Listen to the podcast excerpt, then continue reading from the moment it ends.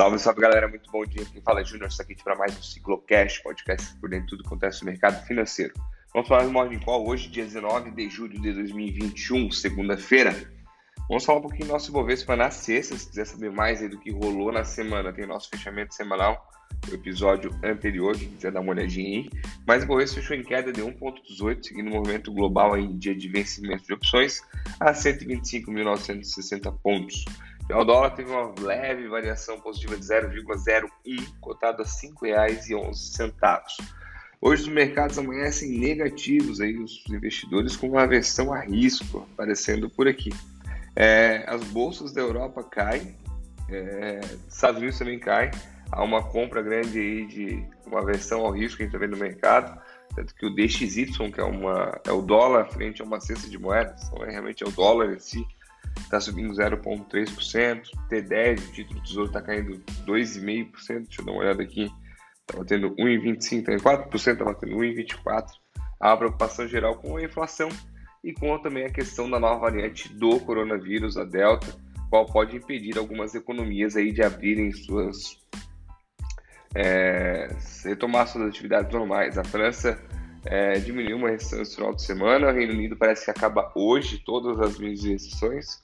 Lá no Reino Unido pode andar sem máscara já, já só em, em transporte público, se não me engano, tem que utilizar máscara. Então há uma grande instabilidade assim com essa nova variação dela.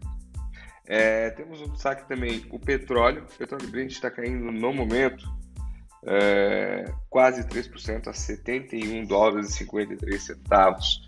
É, a fim chegaram a um acordo da OPEP+, um aumento da produção de 400 mil barris por dia é, produção de petróleo. É, assim, tentando retomar a, o corte de 5,8 milhões que fizeram no início da pandemia para não segurar no preço. Então vamos verificar como é que vai andar o mercado quanto a isso. É, temporada de resultados continua do segundo trimestre dos Estados Unidos, está vindo boa, está vindo forte. Se essas notícias da, dos balanços se sobrepõem às questões de inflação, questão de é, delta, variação do Covid, tudo, reabertura de mercado, desculpa. Então, toda, toda essa ponta. Por aqui, estamos com o recesso dos meninos no Congresso. Eles estão de férias ali, vai ter uma semana, graças a Deus, mais tranquila, acho. Dá até pegar umas férias aí. Não, brincadeira. apesar do recesso, Marcelo Sabino aí, que foi é, deu uma declaração que agradou aí os investidores ou não, vamos ver como é que foi esse, o parecer, mas pode haver uma tributação é, escalonada para os dividendos. Então, quem recebe mais paga mais, quem recebe menos paga menos.